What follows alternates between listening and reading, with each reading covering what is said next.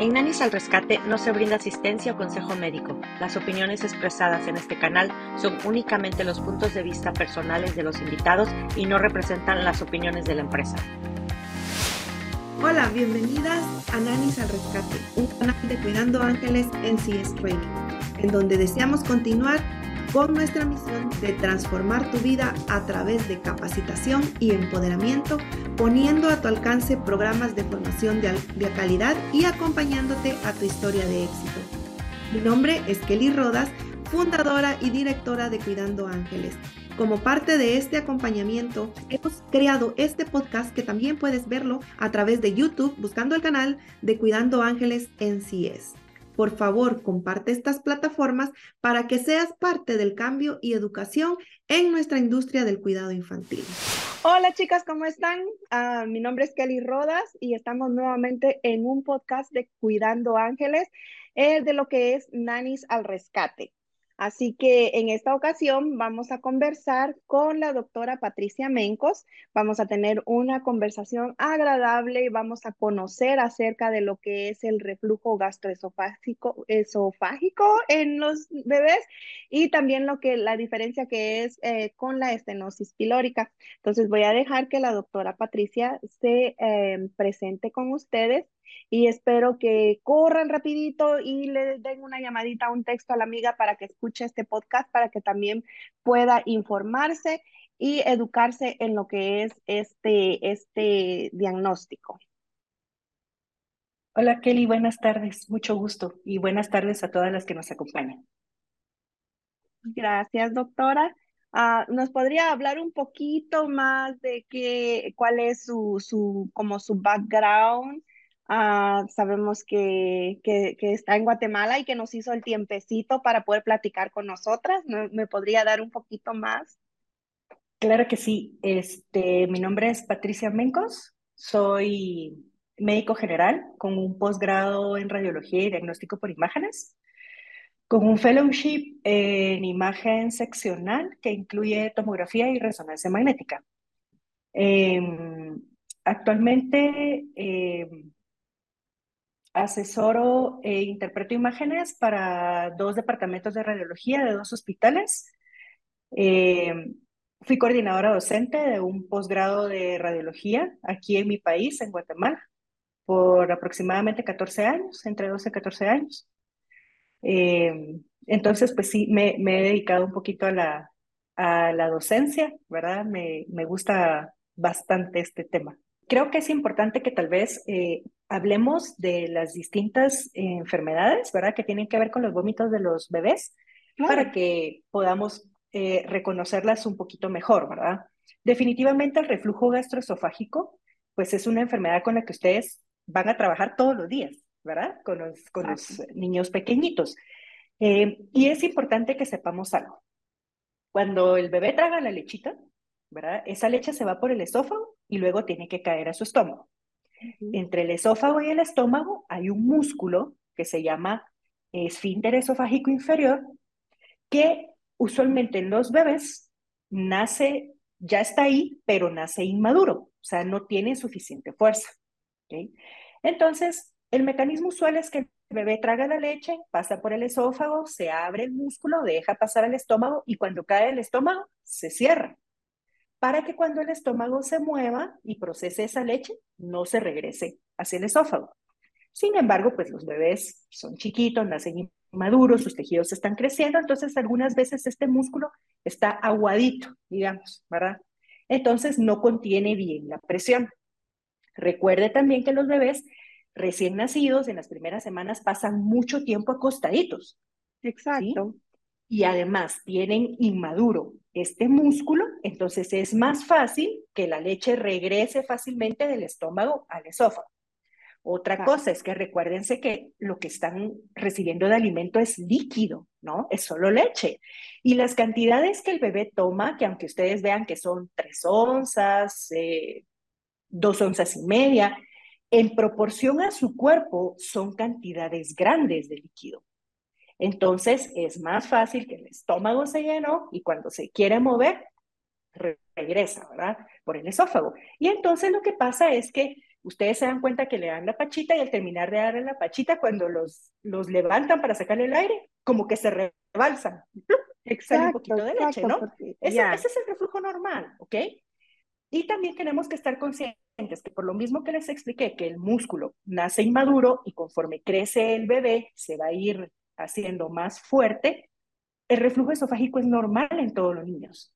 Por lo menos en los primeros seis meses de vida, todos los niños van a regurgitar leche cada vez que les demos de comer, pero es una cantidad poquita y sin fuerza, ¿verdad? Conforme los bebés cada vez están más tiempo erguidos, van creciendo, empiezan a cambiar la alimentación, ya se vuelve más sólida, entonces esos pequeños vómitos van a ir disminuyendo hasta que desaparecen, ¿verdad? Usualmente entre los 12 y 14 meses de vida ya no tenemos reflujo eh, gastroesofágico. Eh, el reflujo esencialmente eso es lo único que provoca. El bebé no está irritado, el bebé no llora, eh, no hace fuerzas para vomitar, simplemente es como que se rebalsara cada vez que, que le damos de comer. ¿Ok? Ok. Pero hay algunos niños que hacen lo que se llama enfermedad por reflujo gastroesofágico, ¿okay? y que en algunos libros donde, donde, lo lean o pueden escuchar la enfermedad que se llama ERGE. Exactamente. ¿Verdad? Ya es diferente. Eh, ya es diferente, ¿ok? Esta es enfermedad por reflujo gastroesofágico. Muchos bebés la pueden padecer también. Se presenta usualmente un pico a los cuatro meses de vida, pero a razón de los 12 meses aproximadamente ya empieza a disminuir. Realmente los expertos no saben qué es lo que provoca que algunos niños hagan enfermedad por reflujo gastroesofágico y otros no. El problema acá es que la enfermedad por reflujo gastroesofágico eh, hace como que se exacerbe el reflujo, los síntomas son más fuertes y pueden haber complicaciones, ¿ok? Pero no estamos hablando aún de una estenosis hipertrófica del píloro, ¿ok? Estos bebés que tienen ERGE se cree que pueden tener algún mal funcionamiento del músculo, o sea, que el músculo no se logra cerrar, se mantiene abierto todo el tiempo. Y eso es lo que provoca que haya mayor reflujo gastroesofágico de lo que estamos acostumbradas, ¿no? Ah, y, podríamos por eso estos niños, sí, Podríamos decir que este es el que sufren, ah, porque pues dice usted, la mayoría de niños tiene un reflujo normal, pero podríamos decir que estos niños ya con, con, con la enfermedad del reflujo son aquellos de que por más que uno, o sea, que uno los pone a, digamos, una, una hora después de comer, los tiene uno en, en, en la posición, ¿no? De erutarlos y todo y pasa una hora y dice, bueno, ya lo eruté, ya pasó, y lo acuesta y aún así llora, quiere decir, eso sí ya es el, la enfermedad por reflujo, ¿no? Exactamente, aún así vomita, pero lo peor es que llora cuando vomita. O sea, el, el niño sí se siente mal, el bebé, sí se irrita porque va a tener el, el reflujo y, y vomita. ¿sí? El, estos bebés, algo que es importante que tengan en consideración es que hay ciertas características, o sea, de ciertos bebés que los hacen más propensos a tener ergue. Por ejemplo, los bebés prematuros. Los bebés prematuros tienen más chance de hacer enfermedad por reflujo esofágico, ¿verdad? La mayoría. Niños que tienen problemas pulmonares, como fibrosis quística, por ejemplo. Niños que tienen enfermedad del sistema nervioso, como los niños que tienen parálisis cerebral. También pues no van a poder tener esos movimientos eh, involuntarios normales. Niños que tienen lo que se llama hernia yatal, que es cuando por el, el diafragma, que es el músculo que separa el tórax del abdomen, tiene unas aberturas, ¿no? Por donde pasan las estructuras de, de arriba hacia abajo, pero algunas veces una de estas aberturas donde pasa el esófago es, deja pasar parte del estómago al tórax. Entonces, eso hace más chance ¿sí? De que el niño vomite, vomite porque tiene parte del estómago atrapado en un lugar que no le corresponde, ¿sí? Y otros niños que han tenido cirugías en su esófago porque nacen con algún defecto del esófago que no está completito, sino que está cerrado, se llama tresia esofágica, que algunas veces incluso el esófago hasta está comunicado con la tráquea, entonces estos niños les hacen cirugía nada más nacer Y pues obviamente va a haber un problema ahí de, de movilidad, ¿verdad? Porque ya ese esófago no estuvo bien desarrollado. Estos niños son los que más chance eh, tienen de hacer enfermedad por reflujo. Ahora, ¿cómo se van a manifestar estos niños? Pues, pues vomitan, ¿sí? Igual que los que tienen reflujo, pero no vomitan así solo de rebalse, como que se les sale. No, estos niños ya vomitan eh, con arcadas, le decimos. O sea, ya, ya su espalda se arquea y empiezan a hacer movimientos bruscos con su cuello o su mentón porque ya se viene la leche de vuelta, sí, con fuerza. El vómito ya es con fuerza. Es con fuerza, pero no en proyectil, sino que hacen así un, un sonido y un movimiento exagerado de que se va a venir la leche, ¿verdad? No es solo un rebalse normal. Además lloran, lloran porque les molesta, porque es, es fuerte, ¿sí? El, el vómito que viene. La otra cosa es que como recuérdense que en el estómago tenemos ácido, y si ese ácido está regresando hacia el esófago, lo lastima. Entonces, estos bebés, cuando ustedes les, les quieren dar su pachita o su pecho, lloran, se, se asfixian, ¿sí? Como que les cuesta tragar, tienen problemas para tragar porque ya tienen irritado el esófago y además saben que luego de que traguen van a vomitar, ¿sí? Entonces, estos pequeños bebés ya, ya empiezan con molestias para, para tragar, incluso se vuelven inapetentes, o sea, se niegan a comer porque les duele, les irrita el vómito que van a tener y entonces el problema es que si empiezan a dejar de comer, eh, tienen muy poca ganancia de peso, ¿verdad? Eh, y afecta su crecimiento. Empiezan a tener tos o, es, o sibilancias, que son los pititos que se les oye en el tórax, porque como vomitan tanto, hay un chance de que al vomitar, aunque ustedes los tengan un poquito levantados, parte de ese vómito se pueda ir a los pulmones y entonces empiezan a hacer irritación. Qué, peligroso. También. Qué peligroso. Que ya se le vaya a los pulmones ya es peligroso. Y, y, nosotros que trabajamos con, con niños pequeños, ah, pues sí, yo ahorita la verdad me estoy eh, eh, en shock porque yo leo, yo sé, yo he tomado cursos, yo eh, me siento que estoy educada, pero ahorita escuchando ya como más profundo lo que nos, lo que nos está explicando a todos, es como un shock porque pues es más, va más allá de lo que, lo que yo creía, porque ya que se les vaya a los pulmones. Una pregunta, doctora. Fíjese que yo siempre he tenido, tenido la duda porque pues cualquier, algunos eh, profesionales dan una, un, como un advice, como una sugerencia, otros dan otras. Ah, yo he tenido la, la, pues a través de mi carrera casi como, como New Worker Specialist, he tenido más trabajo con, con gemelos y con, pues, por, lo, por ende, prematuros. Y la mayoría ah, tiende a, a, tener el, el reflujo. Algunos han dicho que es mejor alimentarlo en pequeñas dosis, pero más seguidas.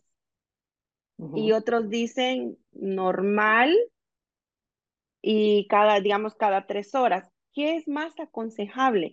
Porque a veces yo siento ah, que si uno los está alimentando uh, demasiado, como que no les da tiempo de digerir. Entonces, ¿qué es lo más aconsejable? Lo más aconsejable sería seguir su ritmo normal cada tres horas. ¿Verdad? Lo que sí es que únicamente la dosis que le corresponde. O sea, esa es, esa es una de las sugerencias que se hace y pues que ustedes son las que están directamente encargadas de ese proceso, ¿verdad? Eh, hay bebés que ustedes les dan dos onzas, dos y media, no sé, no, tres, tres y media y llora. Conozco. Entonces, ese, ese exacto, es, ese es un error, porque si ya tenían calculado o decidido con el médico que le iban a dar tres onzas cada tres horas, tenemos que respetar esa cantidad de alimentación, porque si lo empezamos a sobrealimentar, entonces va a vomitar, porque no, su estómago no está, en capacidad, exacto, de, de, contener esa cantidad de leche y procesarla, ¿sí? no le está dando tiempo de digerir. Yo, yo, pues sí, como usted dice, hay, a veces aunque aunque uno dé el, el, la sugerencia o el médico diga algo, este, los papás muchas veces se van como que, ay, no, es que tiene hambre, ay, no, es que yo siento que se quedó con hambre, es que yo lo miro que, que se está ah, como chupando la manita, yo digo que tiene hambre porque vomitó, entonces, pero no le están dando tiempo y quieren rebalsar y rebalsar al bebé. Y el bebé lo que tiene es una incomodidad total de, de, de toda la leche que, que tiene y que no ha podido digerir. Exacto, y encima nosotros estamos propiciando que, va, que pueda tener reflujo, ¿verdad? Que pueda tener vómito porque lo estamos llenando de leche. Además, recuérdense que el reflejo de la succión es un reflejo normal en los bebés, o sea, es un reflejo primitivo. Ellos tiene, succionan no, no, solo por hambre, ¿verdad? Es, es, un reflejo que les da placer. Calma, y les da está calma. desarrollando. Les da calma, exacto. Entonces el bebé succiona o se chupa las manos, no porque tiene hambre se está muriendo del hambre. Si ustedes ya eh, le dieron su, su dosis que le toca a la hora que le toca y luego el bebé se sigue succionando su manita, no quiere decir que es por hambre. Es un Exacto. reflejo primitivo. Primitivo ¿verdad? y aparte, pues sí, a veces hasta se están autocalmando, están a ellos mismos utilizando esto como herramienta, pues ya comieron, y ya, pues uno, cuando hasta uno que es adulto, cuando acaba de comer y, y está lleno, lo que quiere es ay, buscar algo para calmarse y dormir, pues Exacto, sí, relajarse. Los bebés buscan cómo relajarse y qué mejor que utilizando su, su reflejo de succión, ¿verdad? Pero, pero muchas veces los padres de familia no lo ven así, lo ven como que, ay, tiene sí, hambre. Cl claro, y más los padres primerizos, ¿verdad? Es, es difícil acostumbrarse a, a, a cuidar un bebé eh, y luego ven que, que vomita la leche y Dios santo, pero si no se llenó, pero si ya va a llorar antes del tiempo, que le toca dormir, los papás Exacto. se ponen neuróticos, a qué hora voy a descansar. O sea, es, es un proceso difícil para todos, ¿verdad? Eh, para el bebé, para los padres, para ustedes, ¿verdad? Pues sí. Pero, exacto, pero para este, todos. sí, no, exacto, no, estarle metiendo más leche y más leche no soluciona. ¿Qué se, qué se puede, eh, qué sugerencias podrían ayudar a mejorar un poco el reflujo? Por ejemplo, si le están dando su pachita, eh, parar cada dos onzas, por lo menos, dos onzas, uh -huh. sacarle el aire, otras dos onzas, sacar el aire, o cada vez que termina un seno, parar, sacar el aire y luego el otro seno, ¿verdad? No cambiamos de uno a otro así de forma inmediata, ¿verdad? Inmediata, para, exacto. Para, para procurar disminuir eh, eh, la cantidad de, de vómito, ¿verdad? Como le decía, no alimentarlo más de lo que ya está estructurado ¿verdad? Eh, en conjunto con el médico, en base al peso de, del bebé o cómo está ganando peso, ¿verdad? Porque eso depende mucho de si son prematuros, de si nacieron a término, cuánto pesan, cuánto miden, así les van calculando, ¿verdad? Eh, mantener al bebé en posición vertical, usted lo mencionaba, ¿verdad? Por 30, 60 minutos después de haberles dado de comer y para luego recostarlos. Eh, no cambiar la fórmula definitivamente si son bebés que no están alimentados solo con lactancia materna, sino que también toman fórmula. No debemos cambiar la fórmula si no hay indicación del médico pediatra, eso es muy importante, ¿verdad? Y algunos niños que tienen ergue, eh, que es tan severa la molestia, ¿verdad? Eh, para el bebé, eh, incluso llegan a utilizar medicamentos, pues entonces hay que dárselos, ¿verdad? En la forma en que haya indicado su pediatra para ayudar a que haya un mejor vaciamiento, ¿verdad? De, del esófago hacia el estómago y prevenir que vomiten. Sí, la verdad es que, bueno, usted como tiene experiencia de tantos bebés, ya ha visto cómo es el reflujo normal de todos los bebés, entonces pudo notar la diferencia rápido, ¿verdad? Eh, la estenosis hipertrófica del píloro se refiere a cuando hay un agrandamiento o un crecimiento anormal del músculo del píloro. El músculo del píloro es el esfínter que está a la salida del estómago, entre el estómago y el intestino delgado. Entonces es el que permite que haya vaciamiento del estómago al intestino, ¿sí? Si ese músculo se crece mucho, cierra el canal y entonces el problema es que el estómago no se puede vaciar hacia el intestino. ¿verdad? Y entonces por eso estos niños tienen esos vómitos como en proyectil, porque el estómago, su trabajo es moverse para hacer la digestión y para avanzar la leche hacia el intestino. Y luego que haya absorción y luego ya llega el colon y, y ya salen las heces, ¿no? Pero si está obstruido, para a distal, tiene que sacarlo por alguna parte y lo va a sacar por el esófago y la boca. Entonces lo que pasa con estos niños es que tienen este tipo de vómitos que se llama vómito en proyectil. O sea, el vómito sale con fuerza y lo dispara, como que fuera una bala, ¿verdad? Como dice usted, era un bebé chiquito y disparaba el vómito hasta metros por allá, ¿sí? sí. O sea, vomitan con muchísima fuerza y vomitan mucha cantidad. O sea, usted le dio tres onzas y parece que le está vomitando un litro de leche. Exacto. Y con mucha fuerza. Eso es muy característico de la estenosis. Además de que el vómito no es recién terminando la pachita. Tarda entre 30 minutos a una hora después de que se le da de comer y entonces sucede el vómito. Y puede ser que suceda cada vez que le den la pacha, pero otros niños no vomitan así. Es esporádico, ¿verdad? Una vez, dos veces, no cada vez que ustedes le dan de comer. Eso es conforme va progresando la estenosis. Otra cosa es que estos niños, como están vomitando todo y no está pasando el alimento al intestino, empiezan a hacer menos popis, menos cantidad de popis. Y son más chiquitas las heces, porque no hay alimento que procesar en el intestino. ¿verdad? Exactamente. ¿verdad? Se deshidratan porque como no, el, el líquido que están tomando no está pasando al intestino, no lo absorben, porque la absorción se hace en el intestino, no en el estómago. Entonces no están recibiendo el aporte de agua que necesitan, se van deshidratando, pierden peso.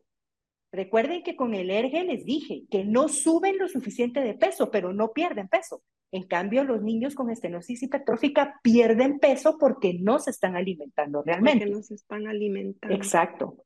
Están muy irritables porque les duele, les duele el movimiento fuerte que está haciendo el estómago para tratar de avanzar la leche. Por ese, ese ruido que usted escuchaba, algunos niños incluso se les mira el movimiento del estómago. En, el estómago. Se hace así y antes de, exactamente, antes de vomitar. Después de que los alimentan, tienen hambre.